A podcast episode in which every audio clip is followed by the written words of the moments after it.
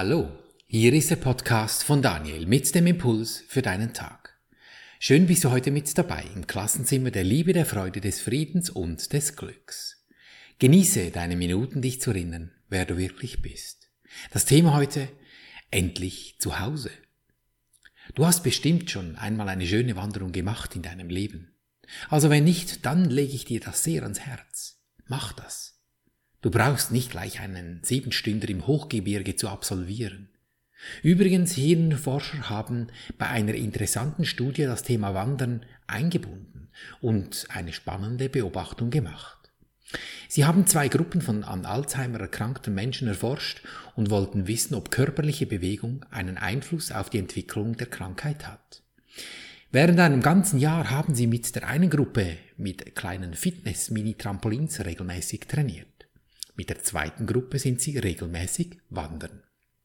Nach einem Jahr hat sich herausgestellt, dass sich die für Alzheimer-Erkrankung verantwortliche Hirnregion bei der Trampolingruppe weiter verschlechtert hat, doch bei der Wandergruppe stabilisiert und zum Teil sogar verbesserte.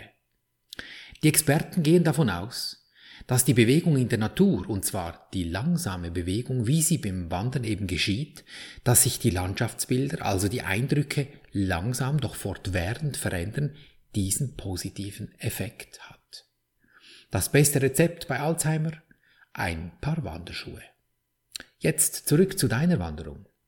Erinnerst du dich an eine deiner Wanderungen, wo du an den Anschlag gekommen bist? Leistungsmäßig oder vielleicht sogar die Orientierung verloren hast. Oder, das passiert ja dann meist im dümmsten Moment gleich beides. Du magst nicht mehr, kommst an einen Wegabschnitt, triffst auf einen dieser lustigen, also hier in der Schweiz sind sie gelb mit rot-weißen Markierungen, auf Mallorca sind sie rot mit weißer Schrift, in den USA sind sie braun mit weißen Markierungen. Also läufst physisch und psychisch leicht etwas auf dem Zahnfleisch, triffst auf eine dieser wunderbaren Tafeln und dann steht da, es geht noch vier Stunden bis zu deinem Ziel. Würdest du dann aus lauter Wut diese Tafeln drangsalieren? Vielleicht so lange aus lauter Enttäuschung, weil du nicht mehr magst auf sie einschlagen und eintreten, bis sie womöglich umfallen und du am Ende noch blutige Hände hast? Du zeigst dir jetzt vielleicht den Vogel. Wie dämlich könnte jemand nur so sein? Ja, genau das ist mir geschehen, als ich mein Menschenkleid niedergelegt habe. Ich habe mich da wirklich sehr gewundert, wie die Menschen da mit ihren Wanderwegweisern umgegangen sind. Eben genau so. Sie gingen aufeinander los und purzelten wie etwas ungelenke Figuren in der Landschaft umher. Ohne die, diese körperliche Augen erkennst du, dass in diesem Hologramm nichts anderes als Frequenzen herumgeschichtet sind. Da ist zum Beispiel Arroganz, da ist Überheblichkeit. Es wirkt wie ein Gewölk, das Frequenzengeschichte, das da herumfluktuiert. Nicht etwa irgendwo weit an einem Pseudo-Himmel weg von dem Menschen, sondern dazwischen. Und die Menschen, sie spazieren fröhlich durch dieses Frequenzengerausche und nehmen wie ein Chamäleon die Frequenzen auf und gehen in Resonanz zu ihnen. Und wundern sich dann, warum sie plötzlich von Menschen umgeben sind, die Arroganz zeigen. Oder sie selber dann nach mehr Demut schreien, weil sie Arroganz nicht aushalten. Und damit genau das tun. Sie drangsalieren aus lauter Not und Sorge ihre Menschen um sich herum, die ihnen zuverlässig zeigen, dass sie sich in das Fettnäpfchen oder vielmehr Frequenzengebilde Arroganz gesetzt haben. Mit ihrer Wut, Not, Frustration oder welche emotionalen Ausdrucksweisen auch immer verletzen sie in erster Linie sich selbst. Denn wer hat den Ärger, wenn du dich ärgerst? Und dann noch die anderen, weil sie aus Frustration angreifen, die kassieren ihr Fett dann eben auch oder kriegen ihr Fett weg ist eben wie auf die Wanderwegeweiser hier einschlagen, wenn du aus lauter Erschöpfung mit deinem Frust nicht mehr zugange kommst. Die Lösung aus diesem Dilemma? Die ist einfach. Wenn du deine Mitmenschen, deine Situation, in denen du dich befindest, in deinem Körper oder was auch immer dir Sorgen bereitet, wenn du da heil herauskommen willst, dann musst du das wirkliche Wesen, das dir da gegenübersteht, in ihm wahrnehmen. Jedes Wesen, und alles ist ein Wesen hier. Auch ein Baum ist ein Wesen. Auch ein Handy ist ein Wesen. Alles schwingt. Alles hat Frequenzen, auch wenn es für den Verstand ziemlich abstrakt erscheinen mag. Jedes Wesen ist auf dieser Schwingungsebene ganz, und das ist wahrzunehmen. Heil, friedlich, frei, glücklich, still, ruhig, weil alles der universellen Energie entspringt. Und Energie in sich, sie ist immer eins, nicht getrennt. Das, was einen Unterschied macht, ist eine Beurteilung dessen, was du glaubst zu sehen. Und dort liegt der Fehler. Wenn du das Ganze in dem, was du siehst, wahrnimmst, dann kannst du dich nicht mehr ärgern. Das Ganze hier, ja wirklich das Ganze, ist ein einziges Gedankenmodell. Kannst dir Tag 332 anhören, da habe ich für dich ein weiteres Beispiel dazu gemacht. Weil es ein Gedankenmodell ist, müssen wir auch lediglich die Gedanken ändern. Das kannst du, wenn du willst. Die geistige Welt ist die Idee des Revitalisierens, des Ganzseins. Da dies ein Gedanke ist, wächst es, wenn er mit anderen geteilt wird.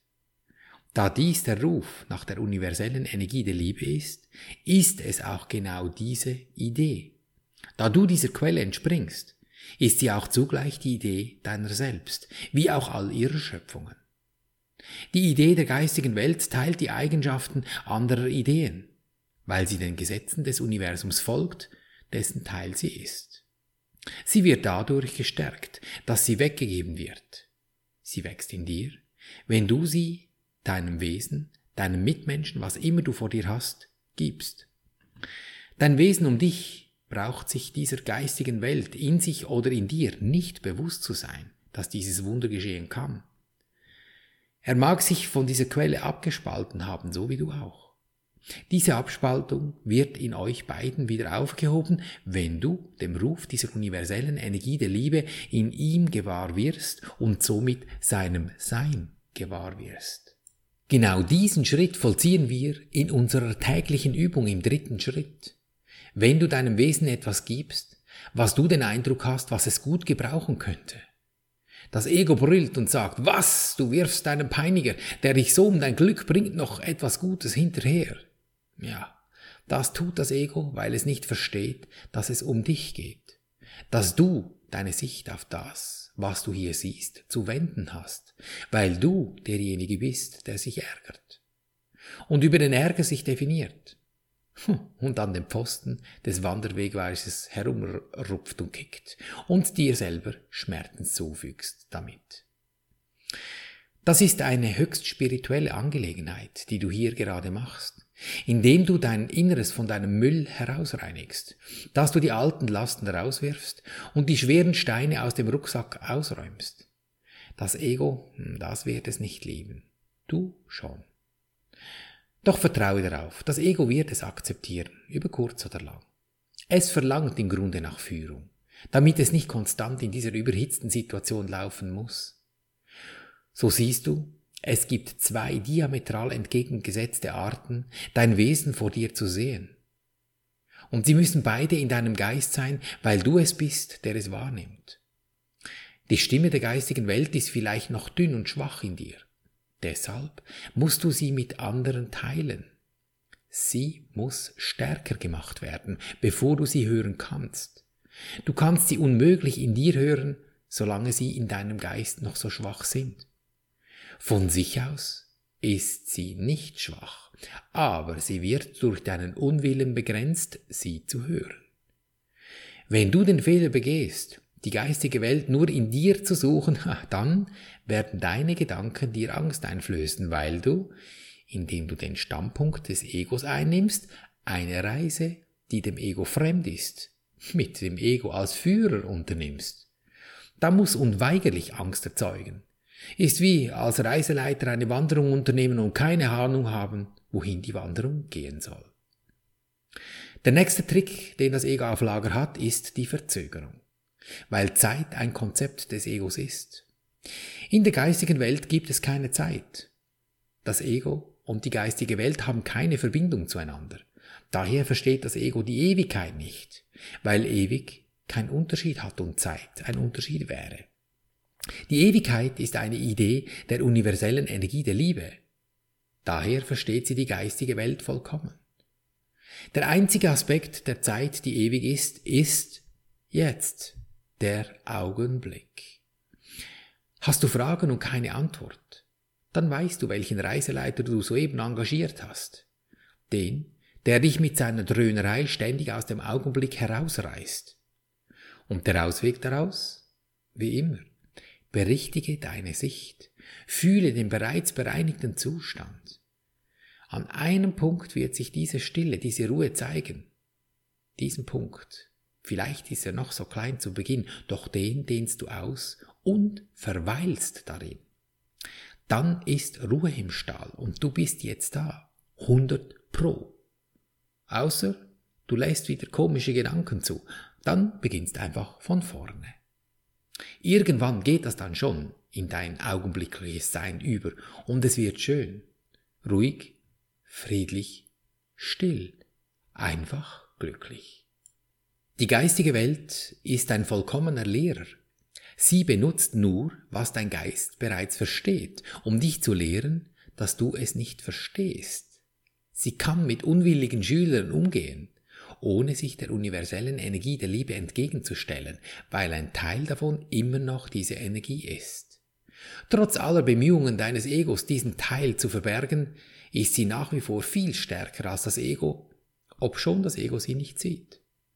Die geistige Welt sieht dies vollkommen, denn es ist ja ihr eigenes Zuhause. Auch du bist dort zu Hause, weil es ein Ort des Friedens ist. Und Frieden ist von dieser universellen Energie der Liebe. Auch du bist dort zu Hause, weil es ein Ort des Friedens ist. Und Frieden ist von ihr. Du der du ein Teil dieser universellen Energie der Liebe bist, bist nicht zu Hause, wenn du nicht im Frieden bist. Wenn Friede ewig ist, dann bist du nur in der Ewigkeit zu Hause. Diese Welt hier ist eine Lehreinrichtung, dich heimzubringen. Daher dieser Name, dieses Klassenzimmer. Daher auch immer unsere gemeinsame Übung am Schluss, damit du nach Hause kommst. Nicht weil du musst, sondern weil du dich freust auf dein Zuhause. Also komm, nimm eines dieser kleinen Widrigkeiten, die dich stören in deinem Leben vor dich hin, mental natürlich, die dich noch bremsen vor dem Nachhausegehen. Ich spreche für dich diese vier Schritte, damit du in Ruhe üben kannst. Lass uns zum ersten Schritt gehen. Mach dir bewusst, ich danke dir Universum, dass du mich gehört hast. Ich wusste, dass du mich allzeit hörst. Es liefert ja zuverlässig und in diesem Sinne sage ich höchstens, oh, interessant, was habe ich mir da erschaffen lassen? Habe ich das akzeptiert, gehe ich zum zweiten Schritt und übernehme die Verantwortung. Ist es das, was ich sehen möchte? Will ich das? Das Gute, das lassen wir wie immer laufen. Das etwas Schwierige, hm, das nehmen wir uns zur Brust, dort wo das Herz ist, und gehen zum dritten Schritt. Und sprechen nun zu diesem Wesen. Wir bieten ihm etwas Schönes an wo doch seine Stimmung gar nicht so toll ist, und sagen zu ihm, lieber Engel, Name, Friede und Freude biete ich dir an, damit ich in Frieden und Freude leben kann. Dann halte einen Moment inne und lausche, was über deine Intuition hereinspaziert. Was wendet sich bei diesem Wesen? Du hast ihm etwas Schönes angeboten, also muss seine Stimmung ändern. Irgendetwas tut es, wird es ruhig, setzt es sich hin, hört es auf zu brüllen, zwinkert, zwinkert es dir vielleicht sogar zu. Und wie fühlt sich das an für dich? Und diese Stimmung, wie du dich fühlst, wenn du das siehst, diese gute Stimmung nimmst du jetzt mit in den vierten Schritt und dehnst dieses eine Gefühl in deinem Herzen aus. Zu 100 Prozent in jede Zelle deines Seins. Erkennst du die Stille dieses Augenblicks, wenn du dich 100% im gefühlten Endzustand befindest? Wenn du deine Sicht in dir gewendet hast? Kein Gedanke stört mir deinen Zustand. Gönn dir diesen Moment immer wieder durch deinen Tag. Daher, deine entscheidende Lebensfrage, will ich glücklich sein, egal was passiert? Denn glücklich ist schon, du hast es lediglich vergessen. So erinnere dich, Und so behandeln wir unser Leben gleichermaßen auf allen drei Gebieten des Denkens, des Fühlens und des Handelns. Und du wirst es erkennen an der Natur deiner Heimat, die dich umgibt, in Fülle, Gesundheit und Harmonie. Ich danke dir für dein Lauschen und wünsche dir viel Freude beim Abenteuerleben. Bis zum nächsten Mal, dein Daniel.